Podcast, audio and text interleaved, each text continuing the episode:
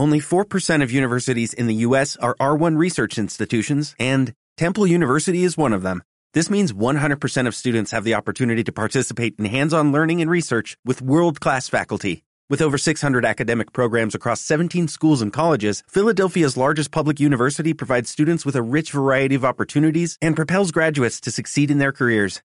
Temple University. Schedule a campus tour today at admissions.temple.edu/visit.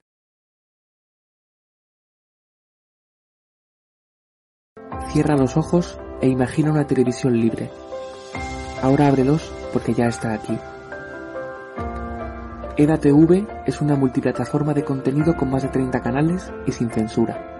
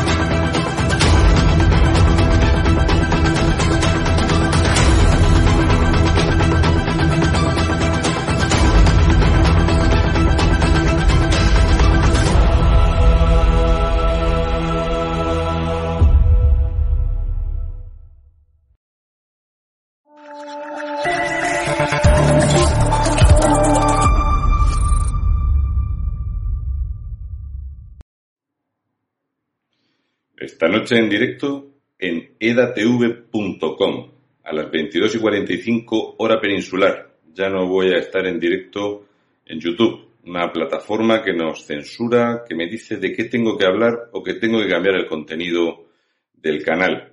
No va a pasar. 22 y 45 hora peninsular, edatv.com. Es muy sencillo registrarse y ahí estaré en directo. ¿eh?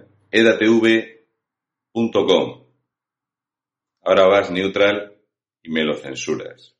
Y el próximo lunes estaré en directo en el plató en Madrid y desde ahí haremos el programa en el día de reflexión en las elecciones autonómicas de Madrid, las elecciones más convulsas que se recuerdan desde tiempos desagradables. Un saludo y mucha fuerza, españoles de bien, y recordad, esta noche solo estaré en edatv.com a las 22.45 hora peninsular, no en YouTube. Nos vemos.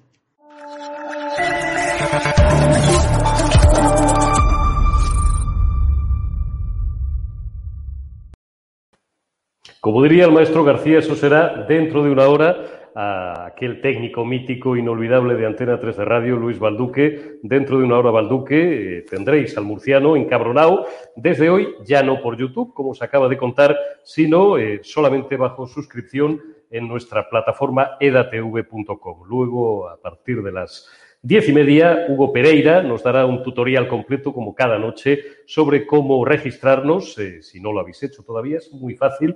Ya veréis que no tiene ninguna complicación. En dos, tres minutos, Hugo Pereira os lo explica perfectamente. Muy buenas noches, espectadores y amigos de Estado de Alarma. ¿Cómo estáis? Es evidente que no soy Javier Negre, pero eh, bueno, pues intentaré suplir en la medida de lo posible su ausencia. Acabáis de disfrutar de una entrevista exclusiva, extraordinaria, con muchos titulares y con mucho contenido y con mucho interés con Enrique Ruiz Escudero consejero brillante, consejero de Sanidad de la Comunidad de Madrid, el hombre eh, que ha manejado extraordinariamente bien esta desgracia que llevamos soportando más de un año y uno de los pilares, uno de los artífices de Isabel Díaz Ayuso, de uno de los mayores éxitos de Isabel Díaz Ayuso, la presidenta en funciones y candidata del Partido Popular eh, a la presidencia de la Comunidad de Madrid por el Partido Popular dentro de esa reñidísima campaña que estamos viviendo. Queda menos de una semana, ya sabéis, que el 4 de mayo, el martes que viene, quedan por tanto menos de ocho días, nos jugamos mucho. No nos jugamos la Puerta del Sol, nos jugamos la Moncloa, nos jugamos mucho más que la Moncloa, nos jugamos el principio del fin del socialcomunismo en España, nos jugamos el principio del fin del sanchismo. Yo soy de los que sigue diciendo sin ningún rubor y sin intentar ponerle eufemismos a ese lema que me pareció brillante desde el minuto cero, socialismo o libertad, comunismo o libertad, sociocomunismo o libertad. Que a nadie le quepa duda, por si alguien todavía, eh, bueno, pues como decía el, viejo refrán, eh, al, al, amigo, ya sabéis, al enemigo y al indiferente a la legalidad vigente, sigue habiendo mucha gente que a lo mejor las posturas extremas les parecen un poco forzadas. No voy a ser yo aquí quien aliente los extremos, simplemente alertaros de que claro que quieren ilegalizar a Vox, por supuesto que quieren hacerlo, claro que querrían ilegalizar al Partido Popular si quisieran hacerlo, claro que quieren hacerlo, claro que querrían cerrar las Cortes si quisieran hacerlo y si se lo permitiéramos. De hecho, llevan prácticamente un año, más de un año, anestesiadas. Tenemos aquí, ahora presentaré a nuestros invitados, a dos padres de la patria. Siempre que me toca los miércoles, siempre lo recuerdo. Claro que querrían una tercera república y eliminar la figura del jefe del Estado, eliminar la figura del rey Felipe VI y que Pedro Sánchez fuera el primer presidente de la tercera república, por si alguien no se ha enterado todavía, que llevan mucho tiempo asfaltándole la carretera de Cartagena. Por supuesto que querrían eso, querrían ir a un régimen de partido único, un régimen mexicano. Se habla mucho de que España quieren cada día más asemejarla a Venezuela. Hay quienes desde el punto de vista económico vemos más similitudes con Argentina. Alertamos, como mi amigo Daniel Lacalle y humildemente yo, contra la argentinización de España o la mexicanización. Quieren convertir a España en México. ¿Qué ha pasado en México? Para los más jóvenes que han soportado durante décadas un régimen de partido único. Todo eso, todo eso, y no solamente la presidencia de la Comunidad de Madrid, es lo que se juega el próximo 4 de mayo. Tenéis que ir todos a votar. Yo no estoy pidiendo el voto para nadie, no estoy orientando el voto para nadie. Simplemente os invito a que participéis, como dice la izquierda y como dice también la derecha y hasta el centro, Ciudadanos por Edmundo. Todo Edmundo es bueno, leía hoy un artículo del compañero Vara en Voz Populi que me parecía divertidísimo. Todos tenéis que participar en esa gran fiesta de la democracia, sobre todo porque, y esto es demoscopia, esto es un hecho, no es una opinión, hay que conseguir una participación igual o superior al 65 o al 66% para garantizar lo que todos sabemos que se va a producir, pero convendría no eh, vender la piel del oso antes de matarlo. Hay serias sospechas, luego matizaremos muy bien esto, porque la brocha gorda, por lo menos a quien nos habla, no le gusta. Eh, os hemos propuesto un titular provocativo, un titular llamativo en el arranque, en la cartela, en el encabezamiento de este programa, la sombra de la sospecha, la sombra del presunto fraude, acerca del voto por correo en la Comunidad de Madrid. Hay más que sospechas. Ahí desde anoche las redes sociales están inundadas de denuncias de usuarios, bueno, pues de gentes que han ido a depositar un paquete por correo y de repente les han eh, caído los Reyes Magos, les han dado un número de código de un tío que había ido delante de ellos y que había votado.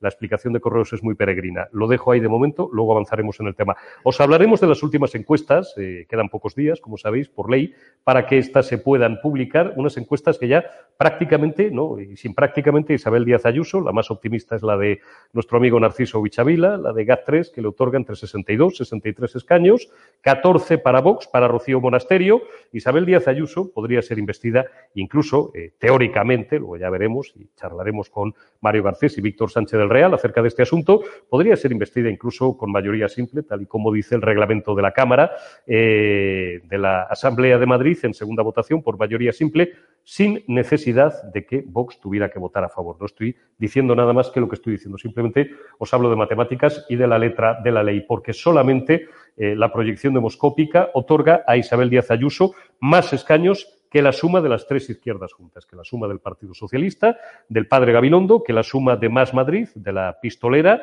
y que la suma de eh, Podemos, que encabeza Pablo Iglesias y que está llevando directamente al despeñadero. Gracias, Pablo, por esa impagable campaña que le estás haciendo a la derecha. Yo sigo pensando, desde que le conocí hace ya seis o siete años en otro medio de comunicación, cuando nadie sabía quién era Pablo Iglesias, que eh, era un agente bueno, pues que trabajaba para las fuerzas del mal, que decía combatir, ¿no? Porque quitando algunos años de gloria, pues todo en su actuación va conduciendo primero hacia el desastre de la extrema izquierda en este país y hacia que las cosas vuelvan otra vez a una senda de progreso y de libertad que era la que este país tenía con el gobierno de Mariano Rajoy. No me enrollo más, que luego siempre me echáis la bronca algunos y con toda la razón en Twitch, me decís que hablo yo más que nuestros invitados y paso a presentar a nuestros invitados primero presenciales. Don Mario Garcés, portavoz adjunto del Partido Popular. Muy buenas noches. Vamos al sexo real. Directamente y nos podemos ver aquí. No, me- no me provoque usted, don No, y menos a estas horas, que- estas horas todavía. que, no. que estamos todavía en audiencia infantil y parte, razón. parte de nuestros espectadores se nos pueden escandalizar. Don Andrés Duranto Scott, periodista de amplia trayectoria, periodista político y económico, como quien les habla. Muy buenas noches, don Andrés. Buenas Gracias noches. por acompañarnos. Hoy de política más que de economía. Hoy de política más que de economía. eh, Andrés Pero es lo mismo. Bueno, al final es lo mismo. Eh, aunque no está en escaleta, pero yo soy un experto, y lo digo con todo el respeto, todo el agradecimiento y todo el cariño al compañero Rodrigo Villar, que es quien me prepara, eh, vamos, a mí y a Javier Negre, que es quien habitualmente está aquí, unas escaletas extraordinarias, pero yo luego soy el rey de la, bueno, pues de saltarme las escaletas sobre la marcha. Menos mal que tengo a Ricardo a mis ojos y a mis, y a mis oídos, compañero muchos años en Antena 3, que me va siguiendo y que va haciendo que todo esto que veis sea muy fluido. Víctor Sánchez del Real, buen amigo y diputado por Badajoz eh, de Vox. ¿Cómo estás, Víctor? Muy buenas noches. Muy buenas noches. Perdonad hoy en remoto por causas eh, ajenas al programa, pero he tenido que... Tenemos los hielos enfriando, ¿eh, Víctor? El próximo día, si no estás aquí, no tienes perdón de Dios. Bueno, yo me estoy tomando kombucha, que es una iniciativa de unas chavalas extremeñas fantásticas, que está en una bebida moderna y saludable. Así que Y saludable. En fin, fíjate si estamos saludables, que estamos aquí, Andrés, Mario y yo, y todo Con el agua, equipo con de, agua. de realización y de producción. Estamos con agua, le hemos quitado las etiquetas para no hacer publicidad, que no nos pagan. Eh, Cristina Seguí. Eh, Cristina es como de la familia. Cristina, muy buenas noches.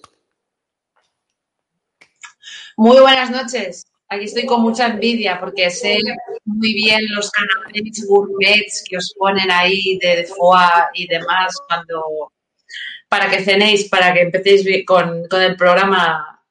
No la creáis. Tenemos aquí un montón de sitios. Tenemos enfrente una croquetería que hay unas croquetas que iba, iba, iba a pronunciar una expresión malsonante. Y tenemos un sitio que a Cristina Seguí le gusta mucho para cenar porque la he sorprendido más de una vez, eh, minutos antes del programa diario, cuando está en Madrid, que se llama To Crudo o El Crudito o algo así, Sí, donde señor. ponen unas... Sí, señor. Sí, señor, Sí, Donde hemos cenado tú. Bueno, he cenado yo y tú mirabas.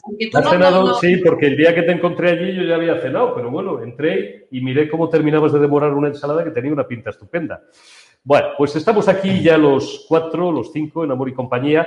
Vamos a empezar hablando de encuestas. Vamos a empezar, eh, tenemos por ahí ya un panel, yo creo, Ricardo, de una de ellas, quizás la más optimista, eh, todas ellas, Ayuso, eh, Fuente GAT 3, esta es la de ABC de hoy, supera las tres izquierdas juntas y consolida la mayoría absoluta. Con Vox, eh, aunque no veo de lejos, me la sé de memoria, 62-63 para el Partido Popular, 14 para Vox, eh, formación que lidera en Madrid, Rocío Monasterio. Bueno, pues al padre Gabilondo le van cortando las alas, le está haciendo la campaña en negativo el tío Pablo Iglesias, le dan 27-29.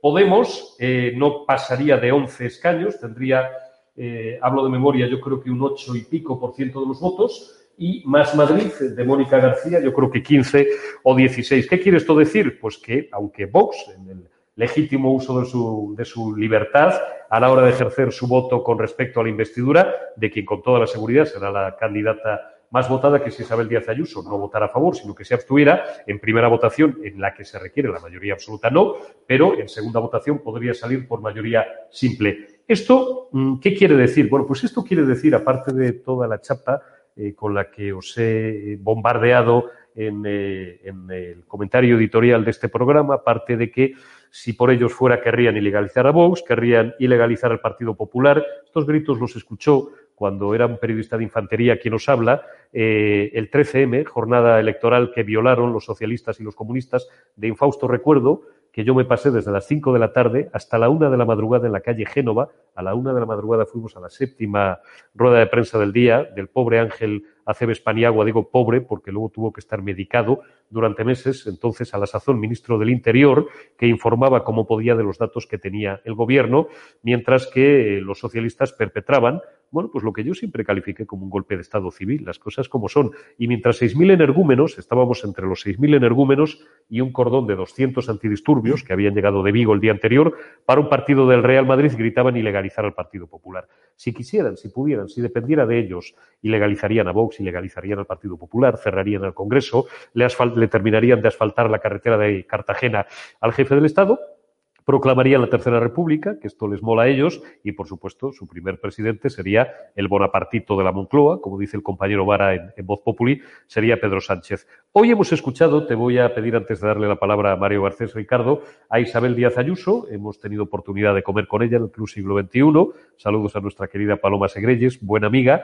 y bueno, pues Isabel Díaz Ayuso no ha hecho más que simplemente glosar su gestión, como diría el clásico, glose su, pues ha glosado su gestión económica, su bajada de impuestos, una gestión económica de progreso, de libertad para eh, todos los que vivimos y trabajamos en Madrid, que pretende continuar durante los próximos cuatro años, al menos dos, hasta que vuelvan a tocar por ley en 2023 las elecciones, y que también ha opinado, bueno, pues del modelo que proponen, el modelo alternativo, la nada, esto, cero, los socialcomunistas. No sé si tenemos ya, Ricardo, y podemos escuchar el primer corte el primer total de Isabel Díaz Ayuso hoy en el siglo XXI.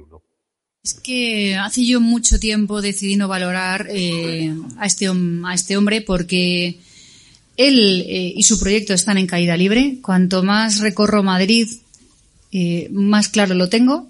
No hay rincón, ni municipio, ni distrito humilde. Todos son igual de humildes y en todos hay gente igual de humilde. Pero aquellos a los que se supone que ellos aspiran a representar y luego nunca eligen para vivir. No hay más que ir a ellos para ver eh, lo que opinan de su proyecto en caída libre, que todo pinta que va a quedar el último y que incluso en algunas encuestas se ha visto que a lo mejor no es capaz ni siquiera de tener representación parlamentaria. Creo que sería maravilloso, de hecho, que esto sucediera.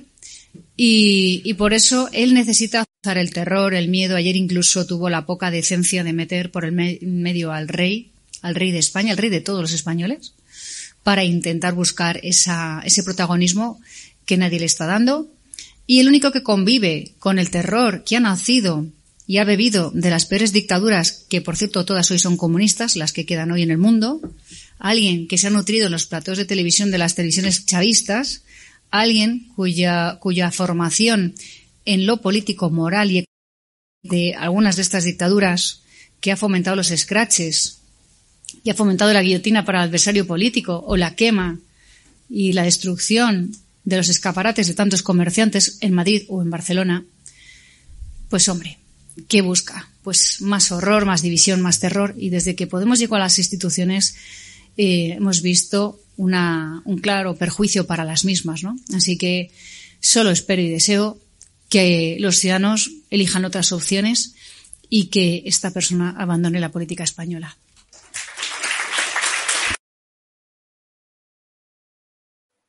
Valoración de Isabel Díaz Ayuso. Mario, te dejo el toro en suerte. Yo comparto opinión con Isabel, con la presidenta. A mí el modelo social comunista me está empezando a dar miedo a tenor de lo que llevamos visto y escuchado en la precampaña y en lo que llevamos de campaña.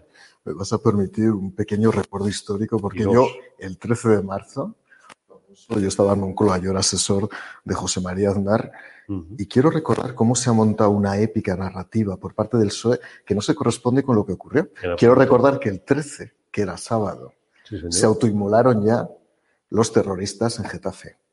Todo el mundo fue a votar sabiendo lo que había ocurrido.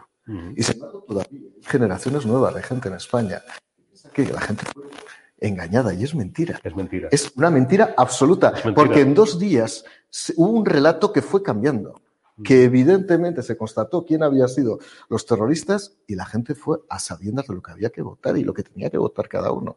Por lo tanto, yo eso sí que lo quiero dejar muy claro, sobre todo para las nuevas generaciones que no recuerdan cómo fueron aquellas horas, que yo las viví muy intensamente desde dentro y no solamente se me dedicaba a es mucha más gente acabó muy traumatizada esos días, viviendo internamente aquel drama y aquella tragedia desde dentro. Desde el punto de vista de la valoración política, primero por bloques. El bloque de la derecha no solo se ha consolidado, sino que ha ido creciendo.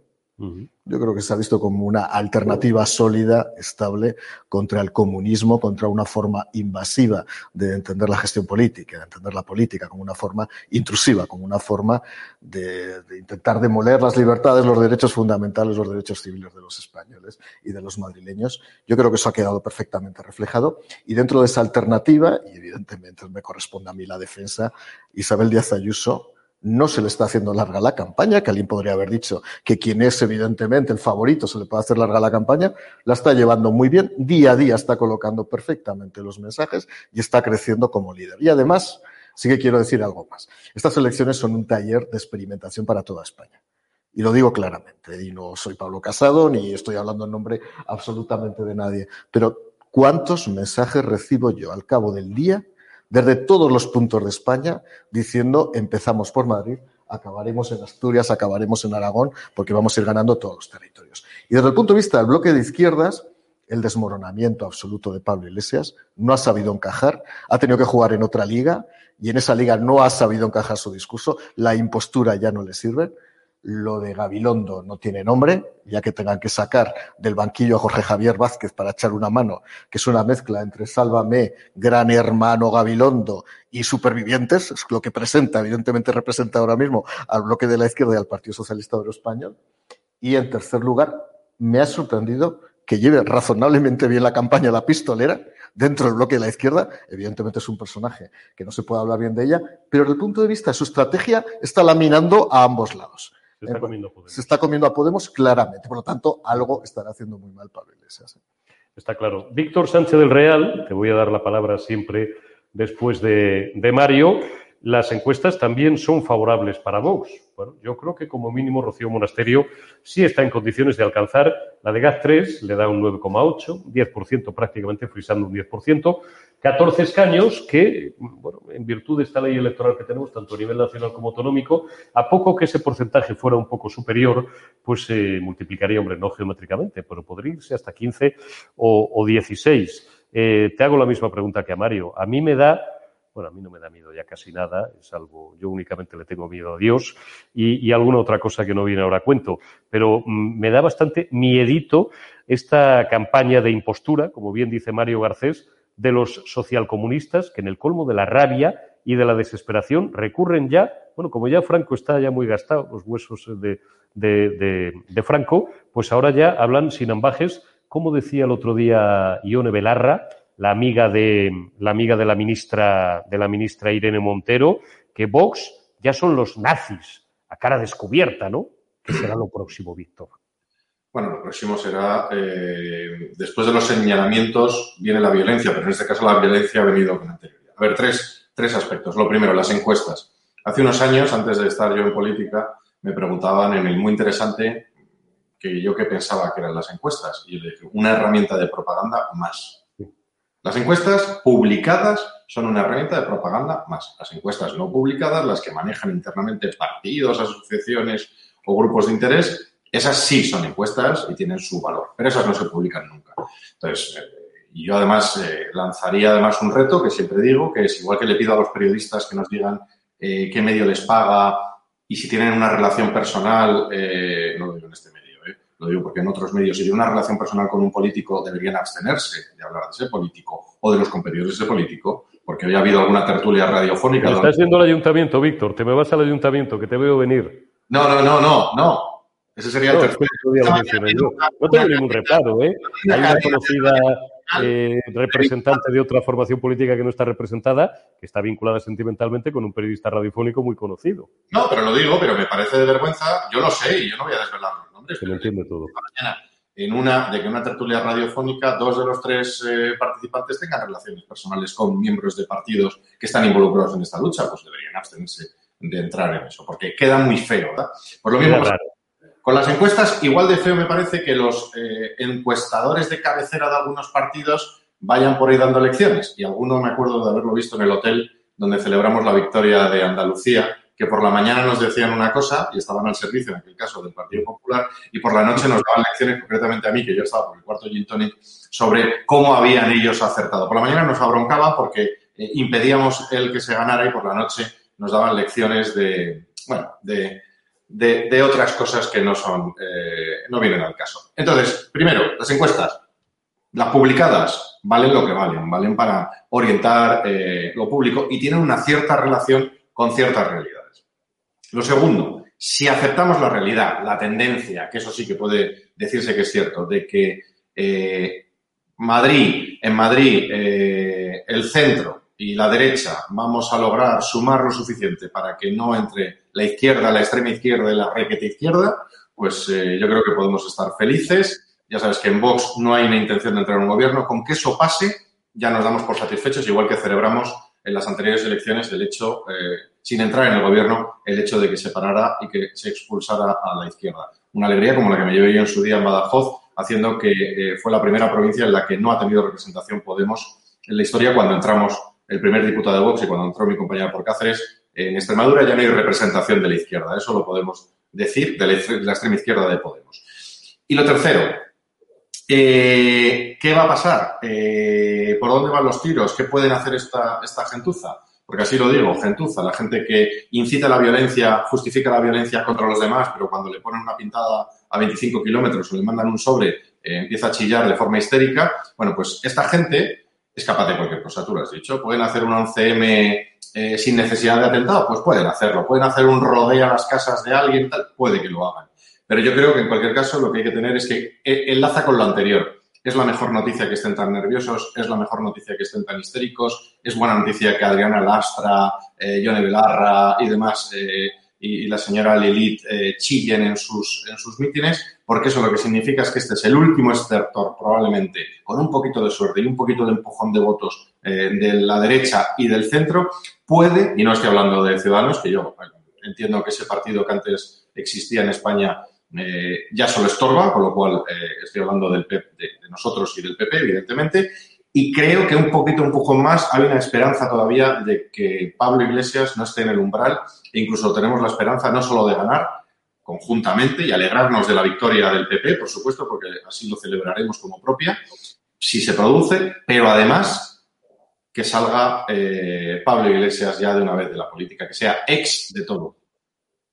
A mí que con la demoscopia me ocurre lo que, lo que le ocurre al maestro Sánchez del Real. Hay un término muy, bueno, muy utilizado, que es el del voto oculto, y, y, hay otro que yo, este el copyright es mío y como es tan vulgar, pues no se lo regalo a nadie porque no creo que nadie pues se atreva, se atreva a recogerlo, que es el voto guay, ¿no? El voto guay es el del tío que no, que no esconde su voto, sino que, mmm, bueno, lo esconde en cierta medida, pero no por vergüenza, sino porque lo que le mola es decir que vota a quien luego no va a votar. El voto guay en Madrid ahora mismo es el voto de Pablo Iglesias. ¿Usted a quién va a votar? Pues depende del barrio en el que te toque el, encuestador de turno y si pasan tres o cuatro paisanos a tu lado, dices yo, yo a Podemos, yo a Pablo Iglesias. Y yo estoy con Víctor. Yo creo que finalmente Pablo Iglesias, no digo que vayan a convertirse en fuerza extraparlamentaria, no me atrevería a llegar a tanto, porque, hombre, un 5% van a tener, pero mmm, cuidadín, cuidadín, que a lo mejor los 11 escaños se quedan en, se quedan en ocho. Andrés Dulanto, luego te voy a pedir, Ricardo, te lo voy diciendo para que los tengas preparados, tanto el corte de Mónica García, ufanándose de que es comunista, como esa vulgaridad de corte eh, de Pablo Iglesias diciendo que prefiere comunismo o libertad. Andrés Dulanto, eh, hoy comentábamos tú y yo, a media tarde, cuando hablamos de otras cosas, eh, el vergonzoso trending topic, bueno, una de estas tendencias de Twitter, un hashtag que era algo así como gracias Ayuso, bueno, donde había gente en, en, la red del pajarito que le daba las gracias a Isabel Díaz Ayuso por el progreso que ha conseguido la Comunidad de Madrid y había otra gente, bueno, pues que aprovechaba ese hashtag gracias Ayuso para cachondearse, ¿no? Había uno que decía gracias Ayuso porque en Madrid los macarrones eh, con queso, pues puedes echarte todo el queso que quieras. Había otros eh, demagógicos directamente, que es lo que le gusta a la izquierda, lo único que sabe manejar, y además cada vez peor, eh, diciendo que eh, gracias a Ayuso, porque los de Vallecas vamos al barrio de Salamanca a las seis y media de la mañana a ponerle caña, o sea, los de Vallecas sí, vamos a ponerle cañas a las seis y media de la mañana hasta las nueve de la noche a los del barrio de Salamanca y luego a las nueve, en el ratito que nos queda, nos podemos tomar una nosotros. Pero había otro particularmente repugnante, Andrés, y te lo pregunto a ti, porque tú lo has pasado muy mal, ya has contado tu historia en varias ocasiones, aquí en estado de alarma y también en otros medios, tú has estado en el Cendal, había un tuit repugnante de alguien que comparaba el Zendal como con una granja de pollos, ¿no? Sí. Lo cual demuestra que la izquierda es tan miserable que en algunos casos, algunos, algunas gentes de la izquierda prefieren que se muera la gente antes de que eh, se salven vidas, si quien salva vidas es la derecha. Sí, era un contertulio de La Sexta, que se llama Beatriz de Vicente, que es Ajá. abogada, criminóloga. Entonces, en el programa este de la periodista esta vale de la extremeña, eh, no me acuerdo cómo se llama. Mendizábal. Sí, de ella, pues empezó a decir que ha estado traumatizada porque ha estado dos días allí, porque era un asador de pollos, porque la gente está con una cuña la señora delante de ella, criticando todo. Es que yo estaba ahí, es que es mentira. O sea, eh, a ver, a lo mejor esta señora se hubiera quedado en un hotel de lujo, iba a estar os- eh, a oscuras por la noche al 100%. Tú estuviste a- allí además bastantes yo más de dos una días. semana, claro, pero una semana. es que ha dicho cosas como que la luz está encendida todo el día. Vamos a ver, vamos a ver. Vamos a dejarnos ya de tonterías porque es que me caliento. O sea, eh, con lo que está pasando, hace falta medidas nuevas, innovadoras, como pasó con IFEMA, Ujú. como ha pasado con el Zendal. Claro que estás mejor en una habitación si tienes una gripe, cerradito, con tu baño privado, pero no es eso. Si tienes el bicho dentro y tienes neumonía o tienes lo que haya tenido ella, porque supongo que ahora está mal, porque ha dicho que ha adelgazado 20 kilos, bueno, no lo sé. El caso, que te tienen que estar monitorizando todo el rato. ¿Qué quieres? ¿Que apague la luz del todo para que tú duermas? Pues no. Entonces, lo que no puede ser es que hay más de 500 personas ahora mismo en el Zendal. Es el 25% de la gente ingresada con COVID. ¿Estamos tontos o nos damos cuenta que en el mundo actual la gente está con un móvil encima de la cama porque no tienes otra cosa que hacer ahí y estás mirando todo el, todo el rato el móvil? Claro. El móvil, el- la pantalla, lo que tengas. Pero estamos tontos. ¿Cómo que el baño es una vergüenza? Lo he pasado fatal. Eh, yo he oído en algún programa de televisión diciendo que no había medicamentos, que los médicos estaban enfadados. Mentira. O sea, es que es mentira. Entonces, no se dan cuenta que lo que está haciendo es asustando a la gente. Yo ya lo he contado en algún programa. Cuando yo estuve en la ambulancia yendo para allá, los otros tres que estaban en la ambulancia estaban muertos de miedo. ¿Dónde nos llevan? A ver si es tremendo esto, como dicen. El conductor, anda, pues aquí el otro día murieron dos, fíjate, ha costado mil millones. ¿Mil millones? ¿Pero de qué estamos hablando? Ha costado ciento y pico, pero insisto, es una cosa hecha para lo que está hecho, no es un hospital con tu habitación, con tu privacidad. Pero ¿qué más te da? Si lo que quieres es que te salven y que no te lleven a la UCI, que no te metan el respirador. Yo estuve en una unidad intermedia, creemos que teníamos neumonía, y evitaban, porque te estaban controlando todo el tiempo, la temperatura, la oxigenación de la sangre. Eso es lo que quieres, no estar en un hotel de lujo. Entonces, es patético porque en redes todo el mundo se ha puesto a retuitearle, todo el mundo culpa de Ayuso. A ver, de lo que habéis hablado antes, es que Madrid está dando el paradigma de lo que está pasando y la consecuencia de lo que ha pasado estos años. Y los medios de comunicación, por ejemplo, han tenido mucha culpa. O sea, el señor Coletas, el señor Moños, el listo de la piscina, el matón, ¿por qué ha tenido el éxito que ha tenido políticamente? Tiene mucho léxico, habla muy bien, pero tú no puedes darle en los medios eh, todo el, el- la cuota de mercado que le dieron al principio. Bueno, Porque muy bien dirigido así desde de algunos claro. despachos encuesta. Uy, perdón. No, no, es que es, es totalmente absurdo. Entonces, ¿qué ha pasado? Un tío que es bolchevique, porque lo que tú bien dices, estos quieren romper el sistema. El programa que luego es sacar el tema este de la ser de libertad o comunismo. Eligiendo comunismo. Es que van de, de- de dogmáticos, diciendo cómo tiene que ser la democracia, diciendo, no, esto es la agenda de Sao Paulo. Estos quieren romperlo todo, romper el capitalismo. Quieren que estemos, pues, como en Venezuela, como en Cuba. Pero ¿qué ha pasado hablando de encuestas? Yo, por ejemplo, que, que Mónica García va a arrasar, pero no por, digo dentro de la izquierda, ¿eh? no por méritos propios a lo mejor. Y eso le deméritos está vendiendo con que es médico y madre cada dos por tres. Mm. Pero porque la gente ha dejado de tragarse las tonterías del coletas y de su señora marquesa de Galapagar y la hija del político que ha estado en 40 partidos, restringe que él también valora Salamanca de vez en cuando a dormir allí en Serrano. Entonces, ¿qué ha pasado? Toda esa gente de izquierda, los que gritan a por ellos como en paracuellos, que son gente que está enferma, ¿a quién van a votar? ¿Del PSOE? Que ya no te puedes fiar, porque Gabilondo, aparte de que el hombre se dedica a otra cosa, porque es que te duerme hablando, el PSOE ya no es el PSOE que era. El PSOE es sanchismo. Ya no te crees lo que dice él. El Coletas ha engañado, porque la gente de izquierdas, digamos, proletaria, que no es de ninguna ciudad concreta, que eso es lo que venden ellos, porque con, con- con otros presidentes autonómicos que tenía Madrid ganaban con mayor absoluto también con los votos de abajo. Y los votos del sur de Madrid no son de ellos. Los trabajadores, los proletarios de verdad, no son tontos. Si con un partido pagan menos impuestos, se crea empleo y no estás muerto de hambre, pues le votas o eres tonto. Es que es lo que está pasando. Entonces, es la consecuencia de todo esto. Entonces, un tío de izquierdas, ¿a quién va a votar? Pues a Más Madrid. Entonces, a ver si sube suficiente y deja a Podemos fuera de la Asamblea. Está claro. Vamos, vamos a escuchar, eh, Ricardo, te los voy a pedir prácticamente seguidos, que le debo ya un ratito a Cristina Seguí, que la tengo ahí, pero la quiero calentar un poco antes de, antes de que la dejo explayarse todos los minutos que, quiera. Vamos a escuchar a Mónica García, que se ufana de ser comunista y dice que no sabe muy bien qué diferencia hay entre Más Madrid y Podemos. Y luego doy paso, Ricardo, al, al corte de Pablo Iglesias. Escuchamos primero la pistolera. Oye, nosotros desde aquí creemos que es comunismo y libertad. Las dos cosas. Las dos cosas. ¿Tú estás a favor del comunismo también? Y de la libertad, sí. También. Sí. Pero no lo pareces, ¿no? ¿El qué? ¿Lo de la libertad o lo del comunismo? ¿El que no, parezco? Dice, no, no pises charcos, punto. los piso yo, los piso yo. Pero claro... ¿Quién me eh, saca de aquí? Claro, ¿qué te diferencia? No sé, esto no estaba en guion, ¿eh? nada de lo que estamos haciendo. Warning. Eh, ¿qué, qué, os diferencia de, de Unidas Podemos? Eh... Esto, dijimos que no íbamos a ver. Lo has hecho tú. Lo has hecho tú, pero bueno, ya bueno, está. adelante, que me lo esperaba más de Quique, la verdad. Porque... Para que veas, unos tenían la fama. No, no, por, por convencer a Gema, que está, que no sabe qué hacer. Y, a, y Enar tampoco, creo que tampoco sabe qué hacer, así que... Enar, Enar, lo tiene, Enar lo ah, tiene, más, lo tiene claro. Lo, tiene más decidido. Sí, bueno, que sí. Voy, voy, a hacer todo lo, ¿eh? voy, a hacer todo lo, posible, ¿eh? Por no sé cuál es la decisión, pero voy a hacer todo lo posible. Eh, a ver, eh, somos fuerzas diferentes. Y como tal, tenemos el mismo objetivo. Creo que además en esta campaña estamos demostrando que, aunque somos fuerzas diferentes, tenemos el mismo objetivo, que es básicamente el objetivo de sacar de la UCI a esta comunidad y ponerla un poquito en el espacio de la decencia política. Y, bueno, pues ya está. No, eh, yo puedo hablar de lo que somos en Más Madrid, ¿no? Bueno, la colección de gilipolleces. Te doy la palabra, Cristina. Luego escuchamos al Coletas decir comunismo, que no lo voy a repetir yo. Cristina, son comunistas. Dice, queremos sacar a esta comunidad de la UCI. Primero, que no dicen cómo lo van a hacer porque ni tienen idea, ni tienen programas, son gente solamente que sabe destruir, no construir.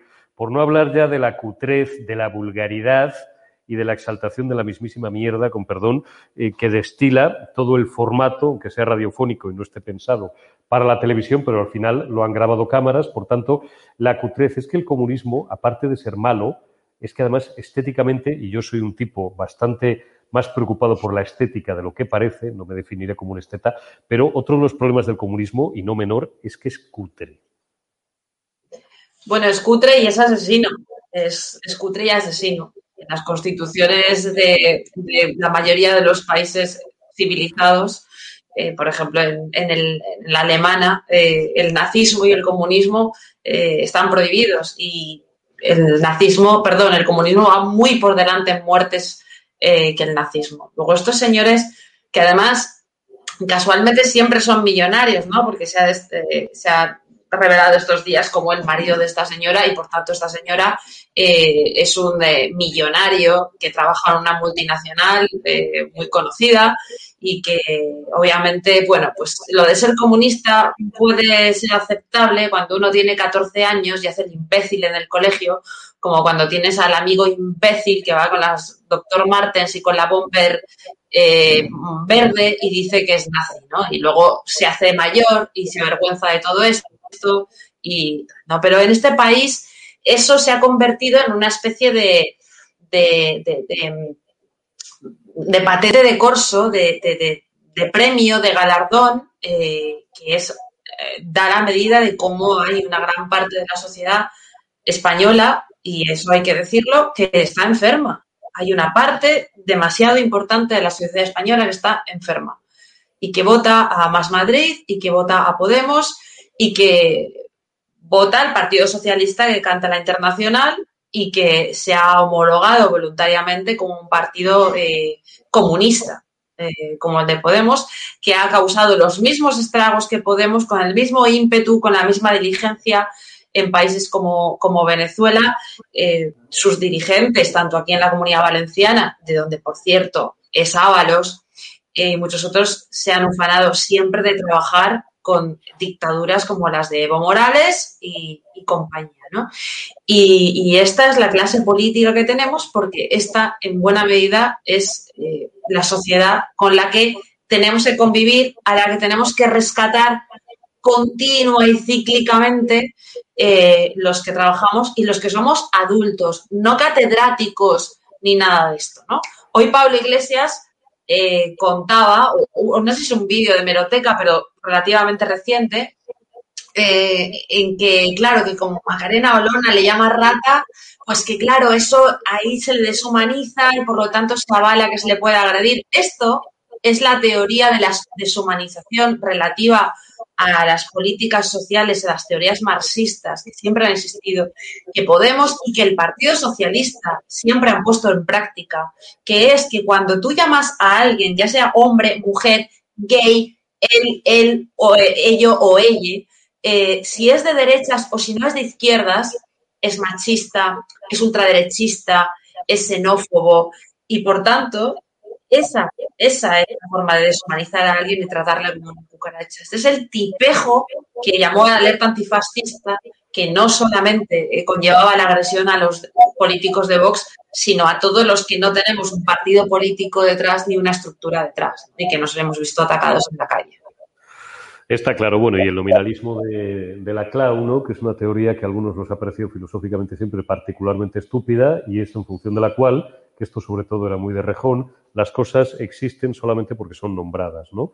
Y entonces eso es un trípode y entonces es el nombre el que define la cosa, ¿no? bueno, esto nos llevaría muy lejos. Se me, se, me, se me van escapando los minutos como el agua entre los dedos y tenemos que hablar de correos. Os lo cuento muy rápido y luego ya le dejo la palabra en turnos más rápidos, por favor, a Mario, a Víctor, a Andrés y a Cristina de nuevo. ¿Qué está pasando en correos? Bueno, anoche las redes sociales se llenaron de denuncias de usuarios que, eh, esgrimiendo sus tickets, haciendo fotos y subiéndolo a Twitter y a Instagram, y a las distintas redes sociales, pues denunciaban algo que em, era absolutamente contraintuitivo.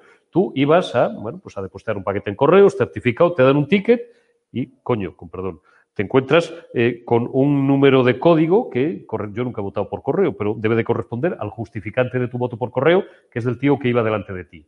Y entonces, mm, claro, pues se empiezan a llenar las redes sociales de ¿y esto qué es? Oiga, a mí me han endilgado, ahí lo tenéis en la portada de OK Diario, hay muchísimas fotos en redes sociales, las podéis buscar, sospechas en correos, asignan votos emitidos para el 4M a tickets de usuarios que no han votado. Y entonces Correos tiene una cuenta de Twitter que deben de llevar unos animosos chicos, que no deben de tener ni puñetera idea de esto, que no se les ocurrió cosa mejor para justificar esta eh, cosa, insisto, absurda, contraintuitiva y presuntamente, por no decir casi con toda seguridad, ilegal, que es decir, claro, como el voto por correo es gratuito, se expide una factura o un ticket a coste cero. Y entonces no se le carga al tío que ha hecho eh, lo que tenía que hacer, sino al cliente siguiente. Vosotros imaginaros que en Mercadona pilláis una oferta, os cobran cero, uy, se me ha escapado un nombre comercial. Y entonces se lo cargan al cliente siguiente sin coste alguno, pero vuestra referencia. Eso es una ley, una vulneración, para empezar, de la ley de protección de datos, como la Catedral de Burgos. ¿Por qué? Hombre, porque yo no tengo que tener el número de código o un dato personal e intransferible que se le asigne a Mario Garcés que ha venido por delante de mí o estaba delante de mí en la cola y ha eh, pedido o ha solicitado eh, su derecho al voto por correo aparte de las sospechas, las sospechas más que fundadas, y el Partido Popular y Vox ya no sé si han ejercido hoy o han anunciado que ejercerán acciones legales, aparte de pedir, por supuesto, la intervención inmediata y urgente de la Junta Electoral Central, porque es que a lo mejor yo, que estaba detrás en la cola de Mario Garcés, que iba a votar por correo y que está censado en Madrid, pues yo estoy censado en Zamora. Y ya me contaréis qué pito tengo yo que tocar en las elecciones autonómicas de Madrid. Con lo cual,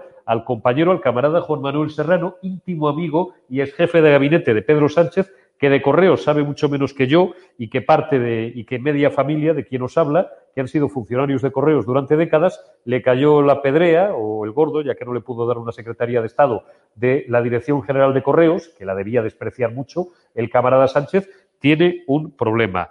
Mario, ¿qué habéis hecho desde el Partido Popular, aparte de, me imagino, las acciones legales correspondientes y, bueno, pues la intervención inmediata de la Junta Electoral Central? Porque aquí, aparte de probablemente una flagrante vulneración de la ley electoral, de entrada, la ley de protección de datos queda bastante mal parada.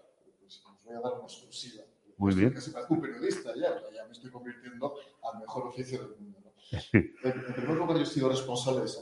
Yo cuando era subsecretario del Ministerio de Fomento estuve a cargo con un magnífico presidente de Correos. A propósito, Alberto Núñez Fijó fue un magnífico presidente de Correos. En su Cuando nadie sabía quién era Núñez Cuando nadie sabía quién era Alberto, fue un magnífico acuerdo presidente de Correos. con 30 o 31 Y todos los sindicatos guardan un recuerdo del maravilloso, tanto UGT como comisiones. Y quiero destacar el magnífico trabajo de los 50.000 trabajadores que tiene Correos, que son gente maravillosa. Los que pertenecéis a la saga lo sabéis y yo lo los he conocido. En nombre de mi padre y en nombre de mi Y los tío, he conocido y son maravillosos.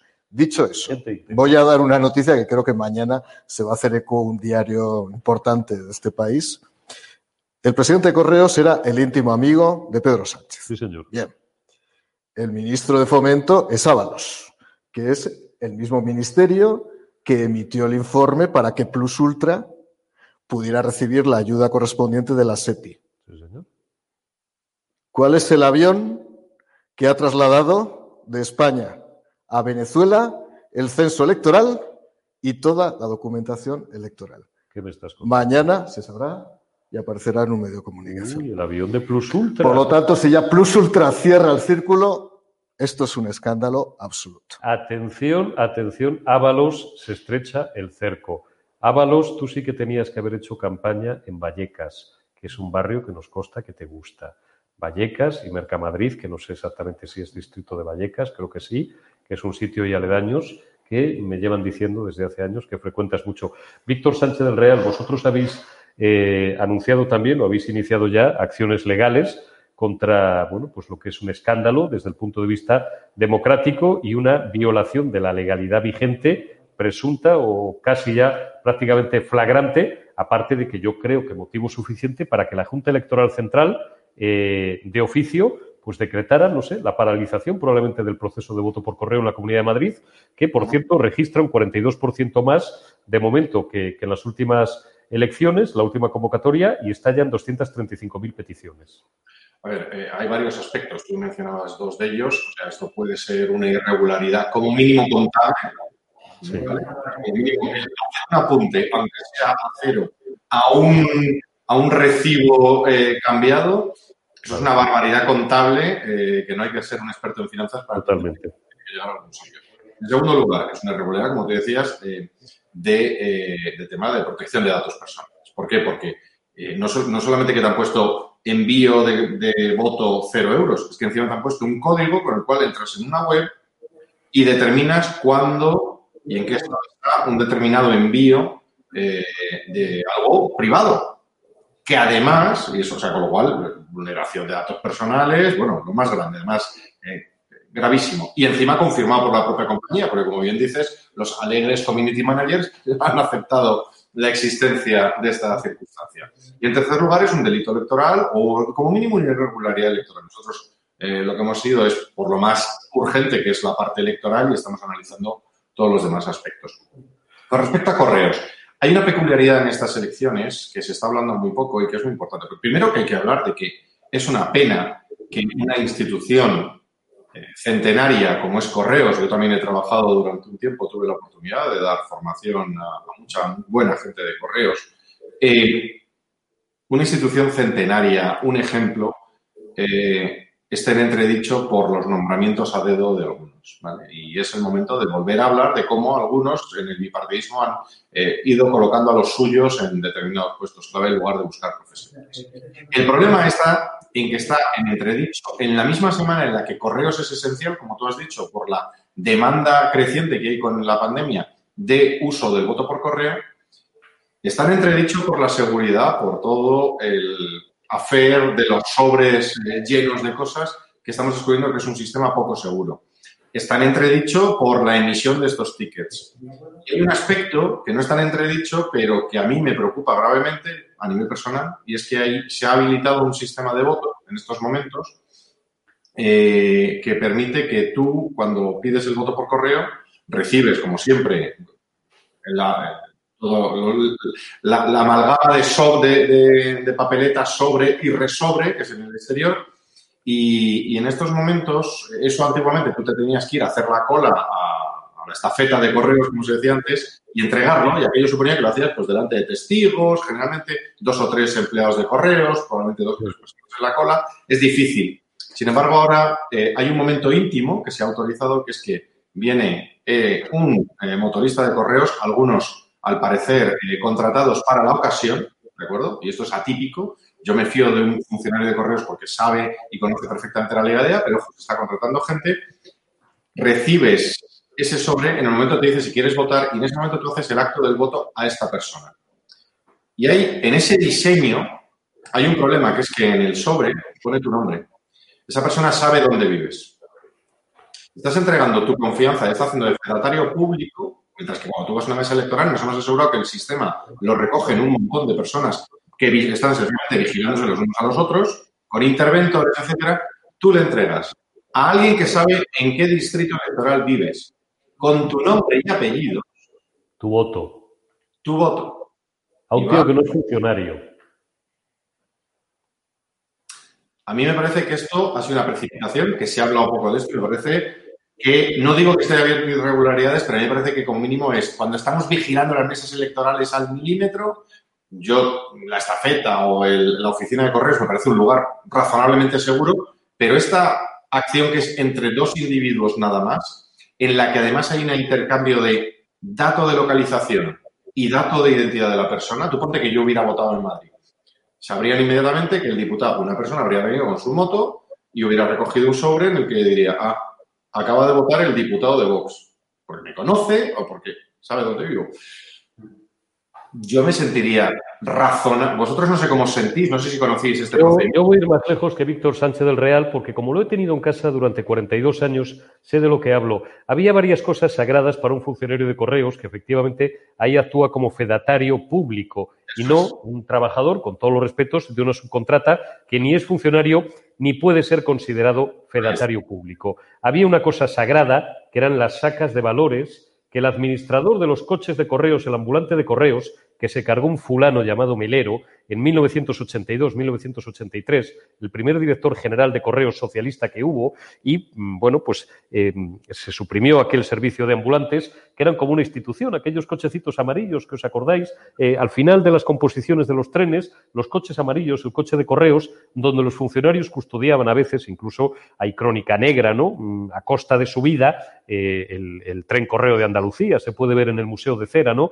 Hay, hay toda una literatura y en el caso y en la no- novela negra española, basada en la realidad, digo, funcionarios de correos que custodiaban esas sacas de valores con su vida porque eran gente decente y siguen siendo gente decente, gente honrada, buenos españoles y fedatarios públicos, como bien dice Víctor. Otra cosa sagrada para un funcionario de correos era el voto por correo. Hombre, por favor, el voto es una cosa, es como abrir una carta. Y una de las primeras cosas que aprendí cuando era un niño, escucharle a mi padre y a mi tío en casa decir uno de los delitos más graves, no probablemente penado, pero muy castigado, era abrir una carta que no era para ti. Hay del funcionario que se le ocurriera, que alguno podría haber uno entre un millón, abrir una carta. Eso era gravísimo. Todo esto, estos inútiles, por ineptitud y por ignorancia, lo han prostituido. No digo ni siquiera por afán de ser malos, porque antes de malos lo que son es ineptos y lo que desconocen es lo que tienen entre manos. Tienen a un tío como director general que de correos sabe lo mismo que yo del primer principio de la, de la termodinámica. Y lo que dice Víctor Sánchez del Real es el Padre Nuestro. Es miserable y es una canallada lo que están haciendo Andrés. Y vamos a ir muy rápido porque le tengo ya que, que dar, que dar la palabra a Hugo Pereira. Solamente- Eh, Es, un- es miserable lo que están haciendo con correos, aparte de las sombras de, de- de la sospecha del fraude que están, bueno, pues, pues eh, cerniéndose sobre el voto por correo en Madrid. Es un apunte sobre lo que ha dicho Víctor, que es verdad eh, que esta semana o estos 10 días eh, se ha demostrado la ineptitud, por ejemplo, del presidente de Correos. O sea, si tú el único mérito que tienes es haber sido jefe de gabinete del presidente y te ponen a llevar correos, es que no tienes ni idea y no haces nada. Entonces, ¿qué ha pasado? Pues fallos de seguridad, fallos ahora con, con- Pero vamos a ver, ¿cómo puede ser? ¿No puede sacar un ticket diciendo que ha costado cero euros y se lo da al, al propietario? Eso como mínimo de es ese- una irregularidad contable Es que, que tú y no yo tiene sabemos. sentido, ¿pero por qué? Porque no Claro. están ejerciendo. Pues igual Se lo que das si al pones siguiente. a una enfermera de Navantia o en Televisión Española o en la agencia F, entonces, o en Red Eléctrica. Vamos a ver. eh, no puede ser todo el amiguismo que, que ha sido el Coletas y el señor Sánchez. Entonces, Correos, ahora están viéndose las deficiencias que se están teniendo. ¿Quién ha estado de jefe los últimos dos años? Como escuché una vez a Mario decir en un programa, yo no quiero gente que me caiga bien, quiero gente que sea efectiva. O sea, en cada, en cada empresa tiene que estar el mejor que puedas conseguir para que lo gestione. Gente que sepa Punto. de eso. No amiguismos y coleguismos, porque ahora se están viendo los frutos de lo que ha pasado antes. Y ya está, cedo mis minutos. Andrés Dulan, tú y yo podríamos ser, por ejemplo, pues no sé, presidentes de la agencia EFE O más. directores generales de Radio Televisión Española, pero yo no puedo ser ministro de Sanidad porque no sé de medicina. Yo no puedo ser ministro de Ciencia y Tecnología porque no entiendo de eso. Juan Manuel Sánchez, que es un tío cuyos méritos, cuyas obras completas se resumen, se reducen en ser amigo del caudillo y B, ser eh, ex jefe de gabinete de Pedro Sánchez, no puede ser director general de Correos porque no ha visto una carta en su puñetera vida. Eurico, Cristina. Eurico, pero otra cosa. Pero puede ser un vago o no puede ser un vago, porque, por ejemplo. Hombre, tú puedes eh, aprender o puedes asesorarte no, de Ana- gente que Ana sepa. Pastor, Ana Pastor era médico y en Fomento lo hizo súper bien. ¿Por qué? Pues como porque era una buena gestora. Y Ahí porque está, tenía un subsecretario claro, que era Mario Garcés. Claro, pe- pe- pero vamos a ver. Es verdad. Claro, exactamente. Pero, claro. que fíjate si sabe de gestión que es inspector de Hacienda. Sí, inspector de Hacienda, un respeto, Eurico, ¿eh? Es lo que ha hecho Ayuso. Un buen jefe que es, el que se rodea de un equipo bueno. Tú no tienes que ser el mejor médico, pero ponen en los la consejería o de claro. técnicos a los médicos contra la pandemia. Y Pastor hizo lo mismo, pero es que estos tíos no se dedican a tocarse el pie, a cobrar su dinerito y a irse con avalos a sitio guay. Y a mancillar el buen nombre de una institución sacrosanta, por lo menos para mí y para millones de españoles de bien, como es eh, Correos. Cristina Seguí, eh, son inútiles y son, son, son, son malos, son malos. ¿Cómo se tienen que sentir los 50 o los 60 mil funcionarios de Correos, aparte de las sombras de fraude, que a lo mejor luego no lo es, pero la Junta Electoral Central, que nadie olvide que está compuesta por magistrados, deberá de acabar entrando más pronto que tarde en este escándalo? Pues mira, eh, son torpes y son malos, pero hay algo peor y es que están convencidos de que son impunes. Me preocupa mucho su sensación de impunidad y cuán lejos están llegando. No, no creo que, que crean que, les- que la justicia les va a alcanzar eh, lo más mínimo y en virtud, perdonadme, de cómo está la justicia, eh, me preocupa mucho haber llegado a esto. Hace dos semanas, una semana, estábamos eh, asegurando que los que hablaban del fraude por el voto por correo eran conspiranoicos, nos estábamos riendo de lo que había ocurrido en Estados Unidos. Bueno, yo no, pero había mucha gente que se estaba riendo de lo que ocurría en Estados Unidos, ¿no? Eh, la primera democracia eh, del mundo. Y mirad lo que ha terminado ocurriendo en Estados Unidos, ¿no? Eh, yo creo que Víctor lo ha desgranado perfectamente cómo está siendo la tropelía. Yo creo que cuando tú obtienes el ticket con el voto de una persona que ha llegado antes, es- ya de entrada es un delito electoral de libro. Y bueno, es muy necesario recordar quién manda en correos, como quién manda en la fiscalía, ¿no? Eh, y en correos manda el, el tal Juan Maserrano, que era eh, jefe de gabinete de Pedro Sánchez, que además eh, cuando llegó a Correos patrocinó la Asociación Española esta de fundraising, que es la, la que organizó el máster de Begoña Gómez en la Complutense cuando ésta había mentido sobre su eh, falsa licenciatura en marketing y tenía un cursito de verano en una, eh, una empresita privada. Y un tipo que cobra más que el presidente del gobierno, aunque está claro que el presidente del gobierno, en virtud de su déficit eh, intelectual, eh, está claro que cobra demasiado, ¿no? Pero es, es evidente, ¿no? Que, que ha sabido colocar a los suyos a un núcleo duro en centros o en puntos neurálgicos importantísimos para subvertir eh, el orden constitucional y, el, y garantizarse eh, que obtiene Madrid, que es lo que necesita finalmente los que no vivimos en Madrid. Sabemos lo importante que es Madrid para todos los que vivimos fuera. Es decir, sabemos perfectamente lo que tenemos que soportar en la comunidad valenciana y en otros sitios y no lo queremos para Madrid porque pensamos que algún día seguramente, eh, si Dios quiere, y a no ser que alguien lo remedie, tendremos que acabar huyendo a Madrid para hacer algo que es muy evidente que, que no se puede hacer en estos sitios, ¿no? Que es escolarizar a tus hijos en libertad, que no se lo coman o que no les adoctrinen los nacionalistas, eh, que no te roben eh, las propiedades cuando las tienes que dar de tus padres. Es decir, todos los que no vivimos en Madrid apreciamos, y perdónenme los madrileños, mucho más lo que hoy en día eh, tiene Madrid, ¿no? Gracias a, su gobierno, ¿no? Gracias a su gobierno que, eh, si todo sale como parece, pues seguirá siendo un gobierno que garantice la libertad y la seguridad jurídica de los madrileños. Me tengo que ir corriendo con el camarada Hugo Pereira, que nos va a explicar en dos minutos, os va a explicar a todos cómo registraros, si no lo habéis hecho, buenas noches Hugo, todavía en la plataforma edatv.com para poder ver, por ejemplo, programas como eh, en el que en unos minutos va a arrancar Hugo y pido siempre disculpas porque le robo siempre unos minutos a Raúl y a Hugo, al murciano cabronao, que desde ahora, desde hoy, ya solamente lo podéis ver por edatv.com. Cuéntanos, Hugo. Te noto más joven y guapo, ¿eh, Javier? Eh, más joven que Javier. Bueno, somos distintos, Fíjate que yo solo no me caracterizo por ser un tío lento, pero reconozco que no estaba preparado para esto. Me coges ya a las diez y media y me coges. bueno, dicho, dicho, dicho lo cual, vamos a ver la plataforma que está en pantalla ahora mismo. Un poco, eso sí te lo digo, y más que tengo que perder. Tengo que perder entre 8 y 10 kilos. Dame un par de meses. Eda, edatv.com, ese es el primer paso que toda. Edatv.com es el primer paso que toda la audiencia tiene que seguir para entrar en la plataforma, en la televisión sin censura, que como ya sabéis, hemos anunciado hace escasos días. Repito, edatv.com. Una vez que hayáis entrado desde el ordenador, desde el móvil, desde la tablet, desde cualquier parte, eh, pues vais a ver la pantalla que, precisamente estamos viendo en pantalla, valga la redundancia.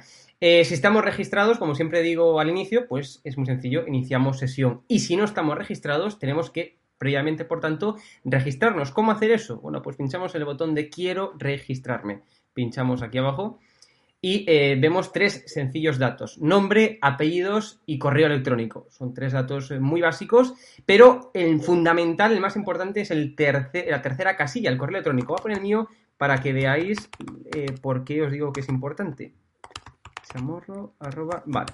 Bueno, pues aquí está mi correo y en este correo precisamente que pongáis aquí eh, tenéis que eh, tener en cuenta que correo pongáis porque el segundo paso después de darle a continuar va a ser registrar, va a ser verificar el registro por medio del correo electrónico que os va a llegar de forma automática a vuestro mail. Os llegará, repito, un mail, un correo electrónico de estado de alarma que si pincháis sobre él, pues vais eh, a ver que, como pone, bueno, pues si queréis completar el registro, pinchad aquí. Bueno, pues pincháis donde pone aquí y eh, una vez verificados pues ya podéis acceder digamos a la eh, plataforma. Un registro gratuito un registro que por tanto podéis hacer cualquier persona.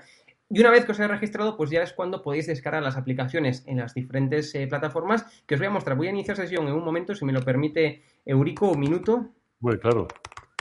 Tú condúcete como si estuvieras en tu casa ya sabes. Gracias. A ver un minuto. A ver si no me equivoco en la contraseña como siempre pues mira, me he equivocado. es que esto, esto, de esto, de escribir rápido y de ser miope al mismo tiempo. Ponte las gafas, hombre. No seas coqueto, Hugo. Que si no, si no quedo mal en, público. Bueno, si yo, si yo os contara mis contraseñas. A ver, espero que ahora vaya bien. Porque como tengo 50.000, ahora fue bien. Alguien muy cercano mí que las tiene casi todas. Eh, no deja de sorprenderse de mi capacidad imaginativa. Va por donde Mario, pero más a lo bruto.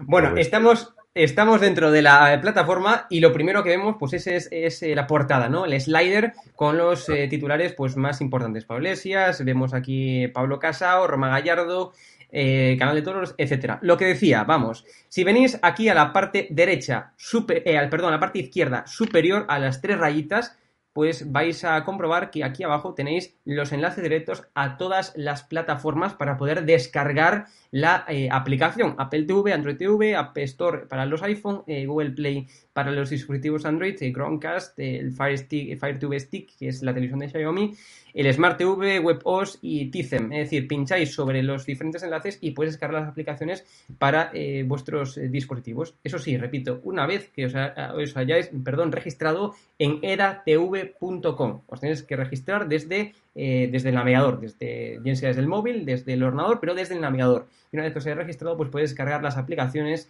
en las diferentes eh, plataformas. Y como siempre recordamos, bueno, pues eh, en idatv.com vais a encontrar eh, una selección de más de 30 canales, friskis, historia, canal de motos, eh, eh, virales, canal de salud y bueno, una gran un amplio abanico de canales para poder disfrutar. Si venís aquí a esta camarita que está parpadeando, pues eh, veréis las emisiones en directo. Si pincháis sobre las diferentes emisiones, pues eh, podréis llegar a ver en directo eh, el, el programa en cuestión. Y eh, podéis comentar también con, con, con super comentarios, pagando una cierta cantidad de dinero para que se destaquen vuestros comentarios. Esto ha sido todo, Eurico. Gracias. Bueno, pues muchas gracias, Hugo. Un minuto rápido, pero un minuto que os lo tenéis que repartir entre los cuatro y que además es el minuto necesario eh, porque ya le he robado demasiados a, a Hugo y, y, a Raúl. Digo, el minuto necesario para que Hugo se ponga las gafas de una vez, se ajuste la chaqueta y termine el último trozo de empanada de zamburiñas que le queda encima de la mesa, en esa parte de, de la mesa que, que, no se, que no se ve. Esto por, esto por esto, la, esto por, la, por la anterior, Mario, ¿no? 10 segundos. Un titular, Mario, Víctor, Andrés y, y Cristina. Eh, un titular de, de, cierre. ¿Por qué es importante? Siempre os pregunto lo mismo. ¿Por qué es importante? Eh, yo no sé si hay que ir a votar por correo. Yo ya, visto lo visto, iría presencialmente en la medida de lo posible. Pero ¿por qué es importante el 4 de mayo para que empiece el principio del fin del socialcomunismo en Madrid y en España? Pues el minuto de oro es que hay que ir a votar. Y hay que ir a votar porque no es indiferente tener libertad o no tener libertad. La libertad es el bien más preciado después de la vida, y después la propiedad y después la seguridad. Son bienes que nos conciben como personas libres y que nos evitan, evitan que vayamos por el camino de servidumbre que ha sido siempre el comunismo, una ideología totalitaria. Y esa es la oportunidad, la oportunidad de revalidar un proyecto político que fundamentalmente pivota en torno a la libertad, la libertad individual, la libertad empresarial. Es una oportunidad para seguir demostrando que somos mejores, porque solo los demócratas y solo las personas que creemos en la libertad somos mejores. Y que quede muy claro, que voten todos los madrileños, que voten Isabel Díaz Ayuso, pero digo algo más. Votando Isabel Díaz Ayuso estamos sentando las primeras piedras de un cambio fundamental en este país. Víctor Sánchez del Real, tú crees un clásico y sé que además eres cervantino a muerte. La libertad, amigo Sancho, la libertad ese bien tan preciado. Hay que ir a votar el 4 de mayo a Isabel Díaz Ayuso, a Rocío Monasterio, pero hay que ir a votar por libertad, por progreso y por desarrollo y para evitar que el socialcomunismo nos termine de devorar a todos. Por la libertad y también por la honra. Oye, que eso también es importante, aunque sea una palabra un poco antigua. Mira, eh, hay que votar, evidentemente. Yo Cada uno que vote en conciencia, yo creo que el voto es una de las cosas más sagradas que hay en democracia y, por tanto, uno tiene que votar. Y qué pena. Uno tiene que votar en lo que verdaderamente. Qué pena, se nos ha, se nos ha ido su representante. Puedo hacer el discurso de Vox si quieres. Me pongo así calvo. No será necesario. no, será necesario. no me va a dejar. No, será necesario, Mario. Eh, Andrés, y luego a Cristina y le doy paso a Hugo. Como periodista va a ser 10 segundos. Que la gente se dé cuenta que en la batalla de Madrid, porque está siendo una batalla, eh, se puede ganar la guerra. Y no es la algunos, sino la guerra de la democracia. Entonces no podemos quedarnos en casa. Vota quien votas, pero vete a votar. O sea, eh, depende el futuro del gobierno central de lo que pasa en Madrid. Porque imagínate que el coleta sale fuera. ¿Tú te crees que Pedro Sánchez, por muy zumbado que pueda estar, va a hacer caso a sus ministras moradas? No. ¿Europa? No lo creo. ¿Europa? Entonces, insisto, la batalla de Madrid es trascendental para ganar la guerra nacional. No digo más. Cristina, me pongo platónico y te dejo abrochar el programa, te dejo el broche de oro, como corresponde por lo demás. Eh, bueno, pues, pues a, tu, a tu edad, a tu dignidad y a tu gobierno, que diría quien fuera mi primer jefe, el llorado Manolo Martín Ferrán. Hay que plantear bien el asedio, me pongo platónico digo, pero hay que plantear bien la, las batallas y la de Madrid es una batalla absolutamente fundamental. La de Madrid es la batalla nacional, es la batalla por España, por salvar. Cada vez queda menos de, menos de España. Yo eh, a la gente que piense eh, qué ocurriría si su representante político eh, dijera que es abiertamente nazi o que el nazismo es el sistema que quiere para su comunidad autónoma o que quiere para su país. Y ahora que lo multiplique por tres y obtendrá eh, lo que está ocurriendo ahora mismo. Eh, sus representantes políticos avalando eh, una doctrina que ha traído más de 100 millones de muertos y la ruina y el expolio y el, exilio de muchísimas más personas. Eso es lo que está ocurriendo hoy en día, algo que es absolutamente inconcebible en cualquier país y en cualquier democracia. Sus representantes políticos diciendo que son nazis, pero multiplicado por tres. Gracias, Cristina Seguí. Gracias, Andrés Dulanto. Gracias, Mario Garcés. Gracias, Víctor Sánchez del Real. Menos mal que te has pixelado solamente, Ah, bueno, estás ahí. Pues 10 segundos, Víctor. Te dejo que te despidas y nos vamos ya corriendo al murciano cabronado. Eh, hay que votar, hay que votar, hay que votar en conciencia lo que uno quiere, hay que votar la honra también de cada uno, lo que uno cree que, que le honra a sí mismo, a su familia y a su entorno. Y sobre todo hay que votar valiente, porque hoy en el Senado ha habido un hecho deplorable Hoy ha salido adelante una iniciativa del Partido Socialista Obrero Español con toda la ultraizquierda en contra de Vox y con la abstención del Partido Popular. Búsquenlo. Van a entretenerse ustedes viendo lo que ha hecho hoy en el Senado el Partido Popular. Cada uno que vote en conciencia, nosotros sabemos que si gana Díaz Ayuso la apoyaremos. Y pregunten a los del PP que tengan a mano qué harán ellos si nos necesitan. Joder, es que, Víctor, e-, eres malo porque me abres un melón un minuto. Te tengo que dar la palabra a Mario para cerrar. Diez segundos, por favor. No, no.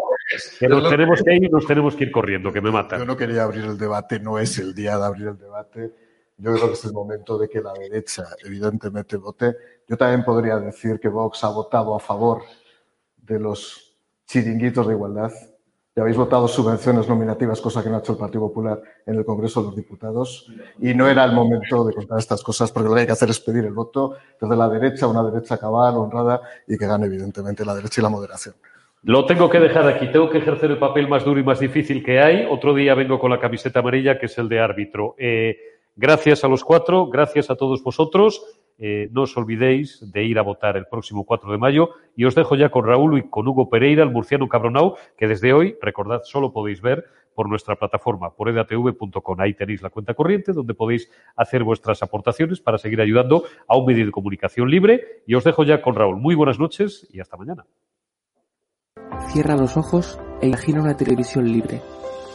Ahora ábrelos porque ya está aquí. EDATV es una multiplataforma de contenido con más de 30 canales y sin censura. En la cabeza de Puente Aliada, el violento contraataque alemán.